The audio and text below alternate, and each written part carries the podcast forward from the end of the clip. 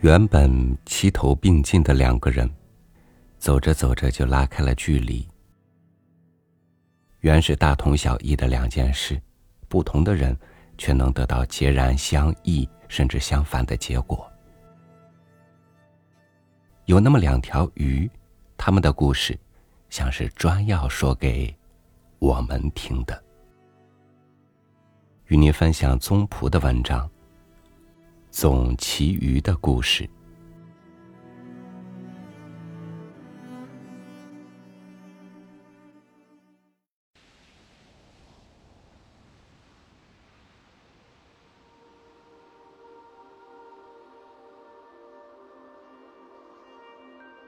我们的故事的前半段，发生在中生代泥盆纪的大海里，那是。陆地上一片荒凉，海洋里却热闹得很。生命从海洋里孕育出来，又在海洋里蓬勃生长，如火如荼，好不兴旺。海底像个大花园，各种各样的珊瑚，有的如同一棵小树，有的像盛开的花朵，有的长成一个花坛模样。红、黄、蓝、白拼成各式图案。海百合腰肢袅娜，随着海水摇摆；各类水藻粗大茁壮，像蛇一样飘动着。看见那鹦鹉螺吗？叫做直角石的，像一个蛋卷冰淇淋，只是细长些。叫做弓角石的，像牛角。只是小的多，它们的圆口上都长了很多触角，像是大胡子，好不滑稽。这个世界的主角是鱼类。当时已有很多种鱼，它们自由自在的游，和现代的鱼一样活泼快活。鱼类中有一种叫做总鳍鱼。它们身体修长，游得很快。另有两对肉质鳍，可以支持身体在海底爬行。看它们在浩渺的碧波间游得多畅快。忽然一扎，便到了水底，愣了一阵，用两对鳍慢慢爬起来。有时遇到尖利的沙石，当然是很疼的，因为它们没有穿鞋子呀。我们不怕。一条小总旗鱼，名叫真长，正在泥沙上爬行。他在和堂妹毛尾比赛，约好只准爬，不准游，目标是离海岸不远的一块黑礁石。小真长说：“我们不怕。”他一步步在海百合镜下爬。认真的眼珠子都不转一转，小毛尾却不这样。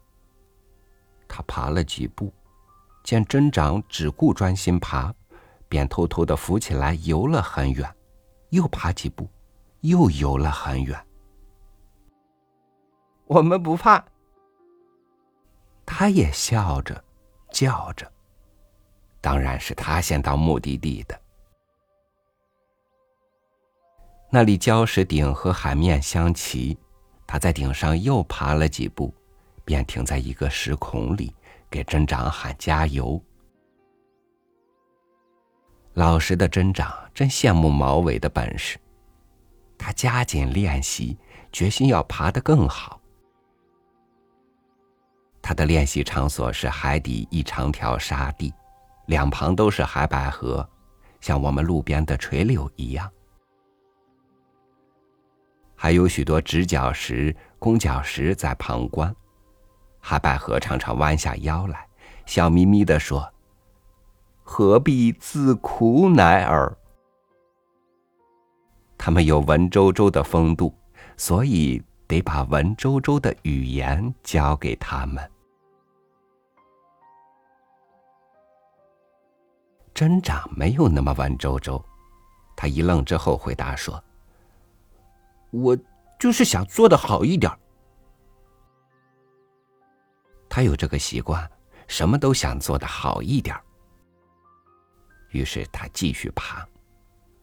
他也有腻了的时候，那时他就猛地窜起，一直浮到海面，看一看那似乎是永恒的静寂的天空，在起伏的波涛上飘一飘，在礁石的石孔里歇息一下，很快又回到深水中来。因为总旗鱼是深水鱼类，水面的空气使它不大舒服。海中的居民过着好日子，他们也许可以就这样过下去，过上几千万年。有一天，几条总旗鱼老太太在珊瑚花坛边用旗撑住沙地，东家长西家短聊天。忽然，他们都觉得头晕，好像有什么东西压下来，可又什么也看不见。一位老太太的孙子又来报告，说是海水在退。大家眼看着那块黑礁石越来越高，本来在礁石顶端散步，岂可以不离水面，凉爽而舒适？你们记得不？现在这礁石顶端离开水面，已有一株大海百合那么高了。鱼儿们大为惊慌。各案族类聚会，在真正的灾难面前，谁又能讨论出什么结果？几天过去了，不止上了年纪的鱼感到头晕，身强力壮的鱼也头晕的厉害。又过了不知多久，他们整天觉得四周的一切都在晃动，简直不能保持平衡。海水浅多了。炽热的阳光照下来，各种贝类都闪着刺眼的光，使鱼儿们不止头晕，而且眼花。珍长很害怕，他还没有过这样强烈的可以称为恐怖的感觉。他很小就离开父母，凭着大自然给他的修长而强壮的身体，生活的很顺利。可现在怎么了？连游动都很困难。他躲在岩石底下的弯洞里，隔一会儿便探出头来。他想看看毛尾妹妹在哪里。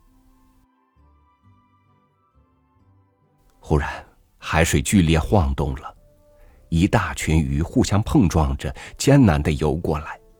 在一片混乱中，镇长知道不远处海水已退尽。许多鱼在阳光下曝晒，很快就死去了。镇长从洞里游出来，想过去看看，能不能帮忙做点什么。镇长，你怎么往那边去？是毛尾在叫。那边没有水了，不能去。我可以爬几步。镇长说：“不能去。”但愿我们这点水能保住。毛尾费力的摆动他那秀丽的尾巴，为了让他安心，镇长便听从了他的话。可咱们怎么能保住这水呢？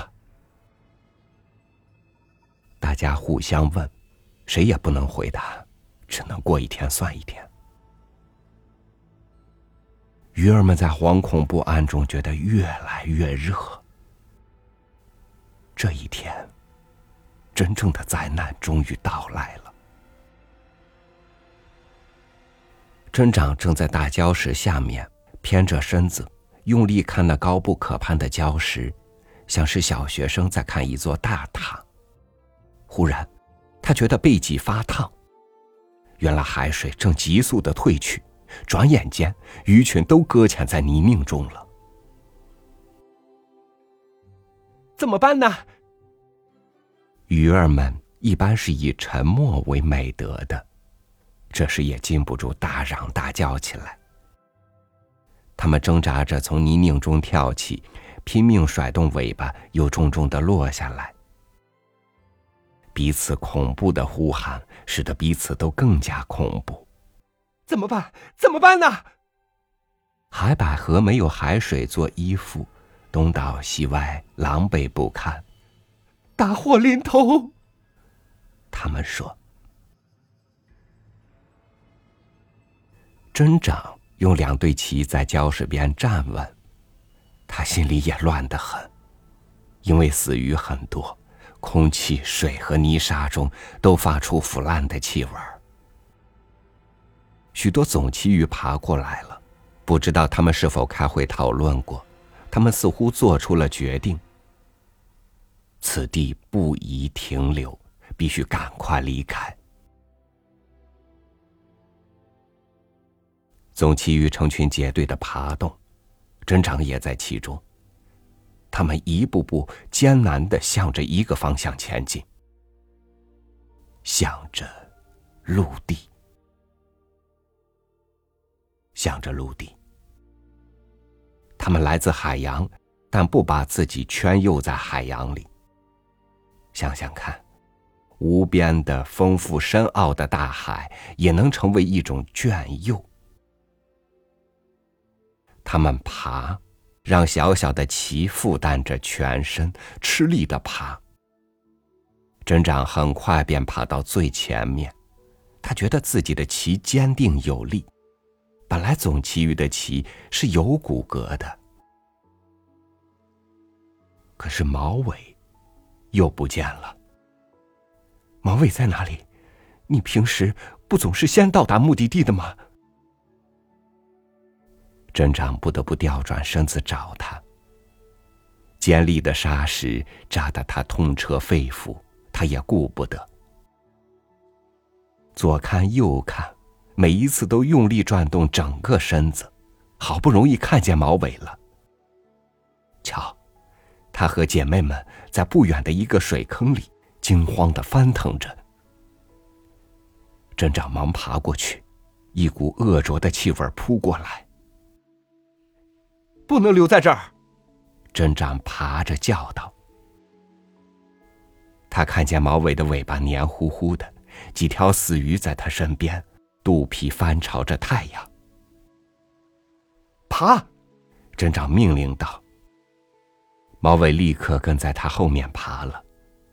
大群的总旗鱼从他们身边过去，向着一个方向，向着陆地。他们不知爬了多久，鳍都破了，流出淡淡的冰冷的血。毛尾越爬越慢，他太累了，觉得再向前一步就会死掉。面前又出现一个水坑，不少鱼在里面苟延残喘。他们叫毛尾，毛尾猛地冲了几步，落入了水坑。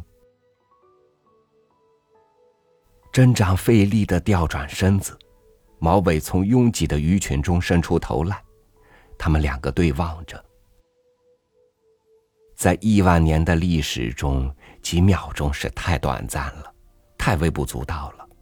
可这是多么重要的几秒钟啊！既然道路不同，就分手吧。镇长又调转身子。和大批正在爬行的总旗鱼一起，向着陆地前进了。他们爬呀，爬呀，毫不停留。一路上，有的不惯爬行，死于劳累；有的不堪阳光照晒，死于酷热；有的不善呼吸，死于窒息。他们经过的路上，遗下了不少死鱼。但是活着的还是只管在爬，爬呀爬呀，向着前面，向着陆地。终于有一天，镇长和伙伴们爬到了一丛绿色植物下面。他们当然不是海百合。这些植物有的枝梢卷曲，有的从地下长出宽大的叶片。绿油油的，它们不受海水圈囿，显得独立而自由。这是早期的裸蕨植物。镇长和伙伴们觉得凉爽适意，高兴的用尾巴互相拍打。陆地上，这里那里已经涂抹着小块绿色。绿色要把大地覆盖起来，好迎接大地的主人。陆地，从海洋来的生命，开始了征服陆地的伟大进程。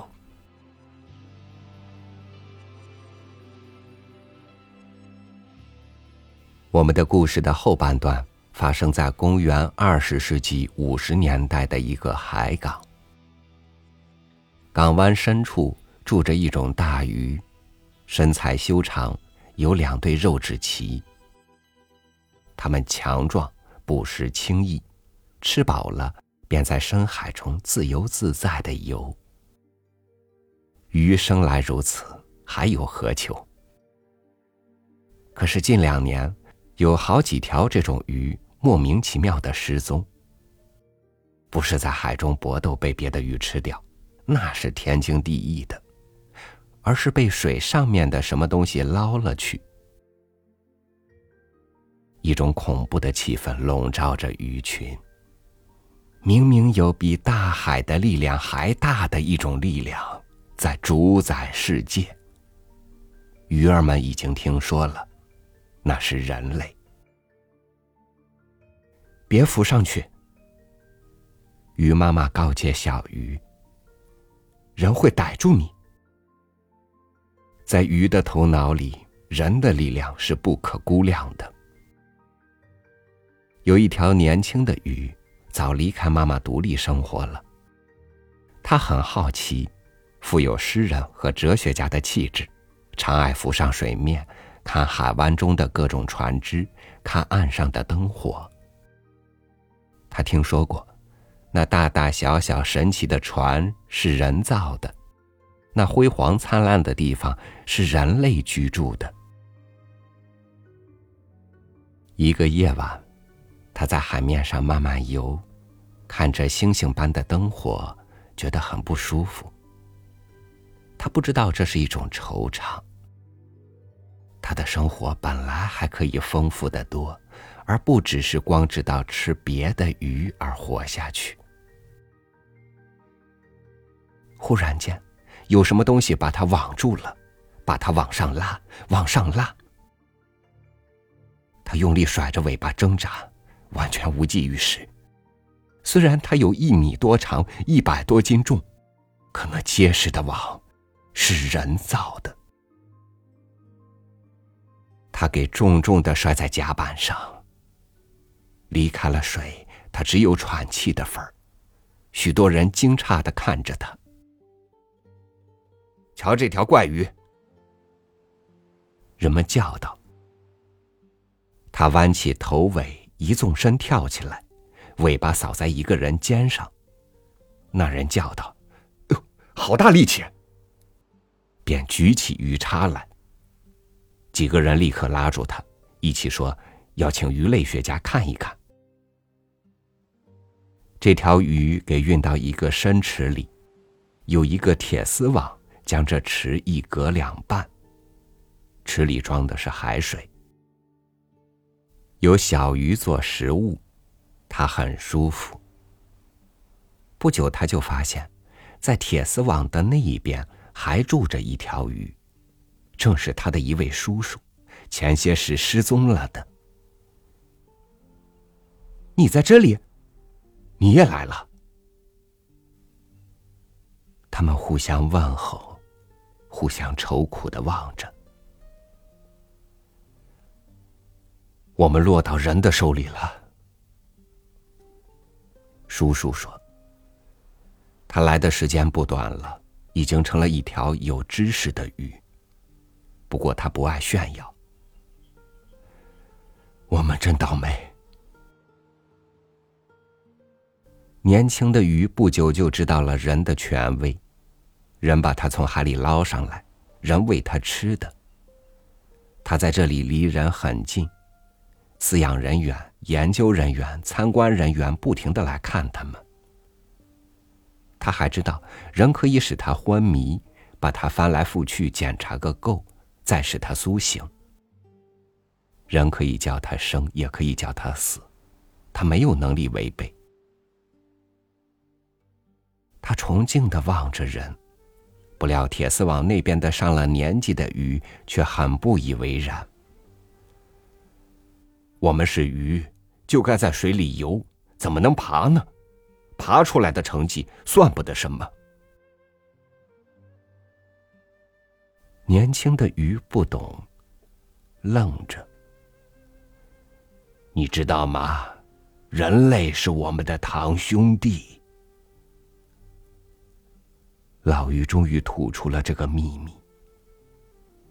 年轻的鱼如闻霹雳，大吃一惊。有什么了不起？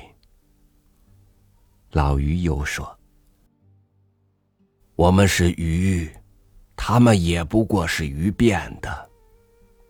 我们过了几亿年还是在水里游，他们连海也进不来了。”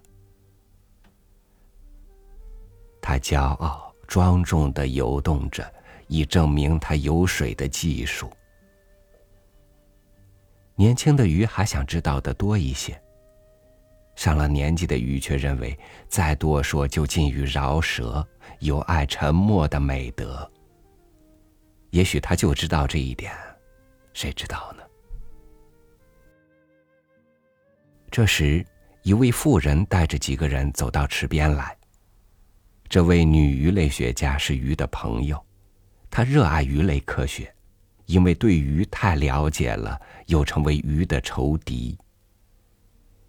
年轻的鱼崇拜他，见到他就沉到水下去；上年纪的鱼蔑视他，见了他便张着大口，以示他经不起一咬。遗憾的是，无论是蔑视或崇敬，这位妇女都不知道。他专心的给人们讲解着。他讲解的太清楚了，有几句话一直传到水下。这种毛尾鱼是从其余的一只，另一只真长鳍鱼登陆成功，发展为两栖动物。经过漫长而艰难的历程，两栖动物又发展为高级脊椎动物。奇怪的是，这种毛尾鱼没有灭绝，而经历了三亿多年，除了身体变大了些。一切都和从前一样，依然故我。它们没有发展，没有变化，它们是鱼类的活化石。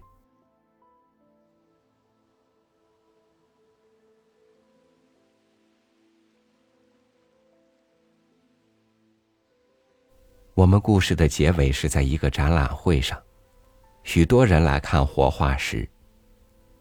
两条鱼轮流展出。这天轮到年轻的鱼，它呆呆的停在大玻璃箱的水藻里。有人走近，它就向漂流的海藻中钻，尽量把尾巴对着参观的人群。这举动和它那健壮的身体很不相称。人类觉得很有趣。活的化石，真是奇迹。而且这活化石这样富于表情。一个小观众笑问道：“你害怕吧，我的堂兄弟？”另一个小观众仔细观察了半天，大声说：“你觉得不好意思了，是吗？”年轻的鱼悲哀的望着海藻，没有回答。